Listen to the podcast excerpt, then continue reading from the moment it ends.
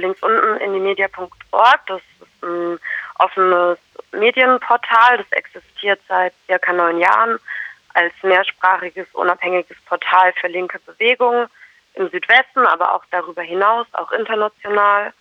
Bei dem Portal wird ähm, per Opening Posting über Themen berichtet wie Antifaschismus, Ökologie, Feminismus, Antirassismus, Antikapitalismus und äh, ja, weitere soziale Kämpfe. Ähm, ist total wichtig für einen Austausch und Diskussionen, auch über ähm, Themen, die innerhalb der Linken strittig sind. Und es lässt sich auf keinen Fall, wie jetzt häufig behauptet wird, auf ähm, Aufrufe zur Gewalt reduzieren. Die ähm, offene Medienplattform hat sich in den letzten Jahren eigentlich zu einer der bedeutendsten autonomen Nachrichtenportale im deutschsprachigen Raum entwickelt, hat daher eine sehr große Relevanz und ähm, ja, ist eigentlich kein Wunder, dass das Projekt aktuell ein Dorn im Auge der Behörden ist. Ähm, vor genau äh, einer Woche, also am vergangenen Freitag, ähm, wurde vermeldet, dass es Hausdurchsuchungen einerseits gab von Betreiberinnen äh, dieser Plattform und eben ähm, das Bundesinnenministerium äh, hat das Verbot von links unten in die Media ähm, verkündet. Was ist vor Ort passiert? Ja, also letzten Freitag, morgens früh gegen halb sechs, sechs ähm, hat das Landeskriminalamt im Auftrag vom Bundesinnenministerium in Freiburg vier Privatwohnungen durchsucht, zwei Fahrzeuge und eben auch das autonome Zentrum KTS. Den Betroffenen der Privatwohnung wurde dann eine vereinsrechtliche Verbotsverfügung für links unten in die Media in die Hand ähm, gedrückt, die ähm, in diesem Schreiben eben vom Bundesinnenministerium als verfassungswidrig eingestuft wird. Der Weiterbetrieb der Seite wurde ab sofort eben unter Strafe gestellt und beispielsweise wurde auch das ähm, in die Media-Logo, dieses I, wenn es in äh, Verbindung mit dem Schriftzug links unten in die media.org verwendet wird, unter Strafe gestellt. Aber es ist jetzt zunächst mal eben eine vereinsrechtliche Sache und nicht strafrechtlich. Also es wurden keine äh, Strafverfahren gegen vermeintliche Betreiberinnen eingeleitet oder es gab auch keine Festnahmen. In den äh, Privatwohnungen wurden sämtliche IT-Geräte mitgenommen und äh, auch private Unterlagen. Bei der Razzia in der KTS wurden auch äh, die Computer mitgenommen, IT-Gerät, Speichermedien und so weiter. Zusätzlich ähm, eine Menge Gelder beschlagnahmt und sämtliche Gegenstände unterschiedlichster Art aus ähm, genau die verschiedenen Gruppen im Haus gehören, wie beispielsweise Theater- oder Sportgruppe, politische Gruppen, Konzertgruppe. Das Haus ist ziemlich verwüstet, es wurden alle Schlösser zerstört, die Tresore wurden aus den Wänden gerissen. Genau, also ja, ein ziemliches Durcheinander, ziemliche ziemlich krasse Sache, die da passiert ist. Um sich reinzudenken ähm, in die Situation Freitagmorgen oder sogar davor. Ich habe mich gefragt, wie unerwartet das äh, war für diejenigen, ähm, deren Wohnungen da durchsucht wurden oder aber auch ähm, für Menschen, die sich in der KTS organisieren. Also gab es in der Vergangenheit bereits Versuche, links unten äh, zu verbieten oder gab es im Vorfeld zumindest irgendwelche Hinweise, die ähm, das nahelegten, dass so eine Aktion vielleicht anstehen könnte, gerade im Hinblick auf ja, ähm, dann doch ähm, sehr ähm, wuchtige Aussagen seitens äh, unter anderem eben auch CDU äh, nach G20, man müsse äh, ganz straight gegen Linksextremismus vorgehen. Also gab es da konkret in Freiburg ähm, Geschichten, die ähm, darauf hinwiesen, dass sowas äh, passieren könnte in naher Zukunft? Also meines Wissens gab es keine Anzeichen. Es war schon ein bisschen so, dass, äh, sagen wir mal, in der linken Szene so nach Hamburg die Alarmbereitschaft, was Repression und eventuelle Hausdurchsuchungen äh, angeht, schon ein bisschen mehr, äh, ja, ein bisschen mehr Angst vielleicht da war oder die, die, die Möglichkeit ein bisschen eher ins Auge gefasst wurde als vielleicht vor G20, aber jetzt, dass sich irgendwas speziell gegen äh, links unten in die Media richten könnte, gab es meines Wissens zumindest keine Anzeichen. Okay, ähm, ja, dann schauen wir mal auf ähm, den Ablauf ähm, dieser, ja, dieses Verbots sozusagen. Die Behörden gingen ja einen relativ ungewöhnlichen Weg, ähm, weil eigentlich ist es ja möglich, erstmal, ähm, wenn es um strafrechtlich relevante Artikel im Netz geht, äh, ist es ja möglich, zunächst mal eben ähm, versuchen rauszufinden, wer das da veröffentlicht hat und dann eben das anzuzeigen.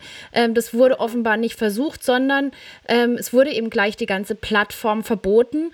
Ähm, wie erklärt ihr euch das Vorgehen und welche Alternativen hätten die Behörden eigentlich erstmal gehen müssen, sollen? Bei links unten ist es so, dass ähm, Beiträge, die veröffentlicht werden, anonym veröffentlicht werden. Außer den Leuten steht es natürlich frei, einen Namen anzugeben. Aber vieles wird anonym veröffentlicht, sodass es eben nicht die Möglichkeit gibt, die ähm, ja, ähm, Urheber der Artikel ähm, ausfindig zu machen. Es wird ähm, seitens links unten werden keine IT-Adressen gespeichert, sodass es eigentlich keine Rückschlüsse auf die Betreiber gibt. Inwieweit jetzt andere rechtliche Vorgehensweisen ähm, notwendig oder verhältnismäßiger gewesen wären, da kann ich jetzt leider ähm, ja, wenig Aussagen zu machen. Mhm. Ähm, ja, der Bundesinnenminister Herr Messier, äh, der hatte ja auf einer Pressekonferenz am Morgen der Durchsuchung ähm, verkündet, dass äh, Waffen äh, beschlagnahmt worden seien im Zuge der ähm, Hausdurchsuchungen in Freiburg. Und diese Aussage wurde erstmal von vielen Medien ähm, ungeprüft geteilt. Und jetzt hat das Innenministerium äh, eben diese Aussage revidiert. Was ist denn nun Sache? Und wie ordnet ihr auch dieses Vorgehen ein? Äh, also, dass erstmal zunächst offensichtlich Falschaussagen seitens des Innenministeriums da veröffentlicht wurden hieß eben zunächst irgendwie, dass vor allem bei Betreiberinnen von links unten Waffen gefunden worden äh, seien. Das war natürlich erstmal ein absolut gefundenes äh, Fressen für die Presse. Es gab dann gleich tolle Überschriften wie Waffenlager bei Linksextremisten gefunden. War natürlich für ähm, ja, das Bundesinnenministerium erstmal eine super Grundlage, diese übertriebene Aktion in der Öffentlichkeit zu legitimieren. Auch wenn es am Tag drauf wieder dementiert wurde, sind natürlich diese Artikel, die ähm, ja zunächst in der Öffentlichkeit aufgetaucht sind, die, die vermutlich bei der Breite der Bevölkerung erstmal hängen bleiben. Ähm, genau, faktisch sieht es so aus, dass bei Betroffenen der ähm, durchsuchten Privatwohnungen keine Waffen oder ähnliches gefunden wurden. Es wurden keine Gegenstände mitgenommen, die als äh, vermeintliche Waffen äh, deklariert wurden, sondern lediglich IT-Geräte und Papierunterlagen. In der KTS wurden ähm, Gegenstände beschlagnahmt, die als Waffen bezeichnet wurden, beispielsweise äh, Spraydosen, Rohre, die von der Renovierung übrig waren, oder ähm, Schlagstöcke. Eigentlich alles Gegenstände, die ähm, absolut legal sind und nicht unter das Waffengesetz fallen und zum anderen eben auch mit links unten in die Medien nicht das Geringste zu tun haben, sondern zum Teil auch Eigentum von Theater oder Sportgruppen sind, die im Haus äh, aktiv sind. Zum einen das Vorgehen der Polizei, ähm, als auch dann ähm, die ähm, erstmal vorgeschickten Falschaussagen, die dann wiederum dementiert wurden, über die wir jetzt gerade geredet haben, über äh, angebliche Waffenfunde. Ähm, das alles legt die Vermutung nahe, dass es sich vor allem um Wahlkampf handelt. Netzpolitik.org schreibt dazu, dass es äh, ja diese Aktion wie ein Wahlkampfmanöver erscheint, um eine missliebige politische Plattform auszuschalten und die Stimmen im rechten Lager zusammen. Mittlerweile haben sich auch einige andere Politikerinnen aus verschiedenen anderen Parteien ähnlich geäußert. Ähm, wie deutet ihr denn ähm, diese ganze Aktion nun? Also ist es nur Stimmungsmache oder ja, wie könnte man das Ganze noch äh, einordnen? Persönlich würde ich äh, es auf jeden Fall auch in den Kontext der bevorstehenden Wahlen stellen. Das ist äh, ja Stimmenfischen am, am rechten Rand, würde ich sagen, seitens der CDU mit an der vordersten Spitze de Maizière. Andererseits ist es, ähm, denke ich, auch ein bisschen ja, umfassender zu sehen und einfach ein Versuch, die soziale Bewegung, soziale linke Bewegung mundtot zu machen, einzelne Aktivistinnen einzuschüchtern, dem das ähm, ja eine Law-and-Order-Politik seitens des Staates durchzusetzen, Meinungsfreiheiten einzuschränken und liedsame Stimmen ähm, ja ungehört zu machen. Wem es am Ende nutzen wird, sind die Rechten. Ich denke, wenn ich an Wahlkampf denke, sehe ich da äh, ja absolut die, die AfD im Zug, ähm, genau was das Profitieren von dieser Verbotsverfügung angibt. Links unten in die Media war mit das Medium, das dafür gesorgt hat, die äh, AfD als äh, rechte Partei zu entlarven und ähm, genau gegen den Rechtsruck innerhalb der äh, Regierung anzukämpfen, zu informieren, ähm, genau da mobil zu machen. Von dem her sehe ich das als, äh, ja, gehen wird die AfD als äh, ja, Profiteur dieser Verbotsverfügung auf jeden Fall mit vorne stehen.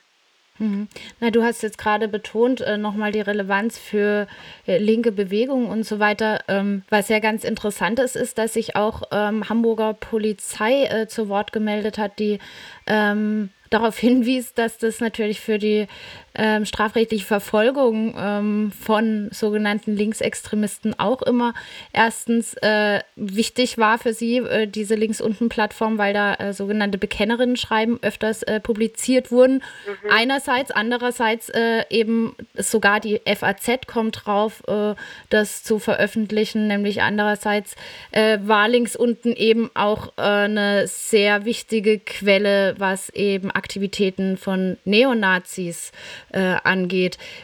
Stimmt natürlich auf jeden Fall, dass äh, dadurch, dass auf links unten Bekennerschreiben oder Diskussionen innerhalb der linken Szene so öffentlich geführt wurden, natürlich auch äh, Einblick gewährleistet wurde, wie die Linke funktioniert und was da diskutiert wird und was da gerade Themen sind. Also es hat sicher für ähm, Repressionsbehörden auch eine große Relevanz gehabt, die Seite. Jetzt haben wir so ein bisschen zurückgeguckt, versucht das einzuordnen. Äh, schauen wir nach vorn, wie wird es weitergehen? Also erstmal, wie haltbar meint ihr, ist dieses Verbot denn äh, auf juristischer Ebene?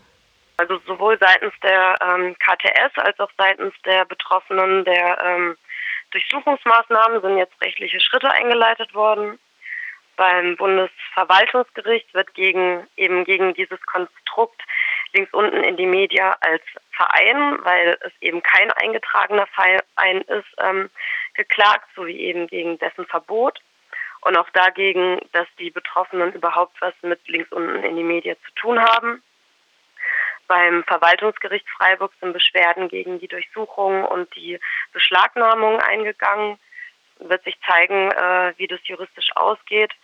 Ich persönlich bin, bin guter Dinge. Die Anwältinnen, die sich mit der Sache befassen, sind auch optimistisch und motiviert und werden das Thema ähm, ja so gut es geht angehen und ähm, in die Medien zurückholen, hoffentlich.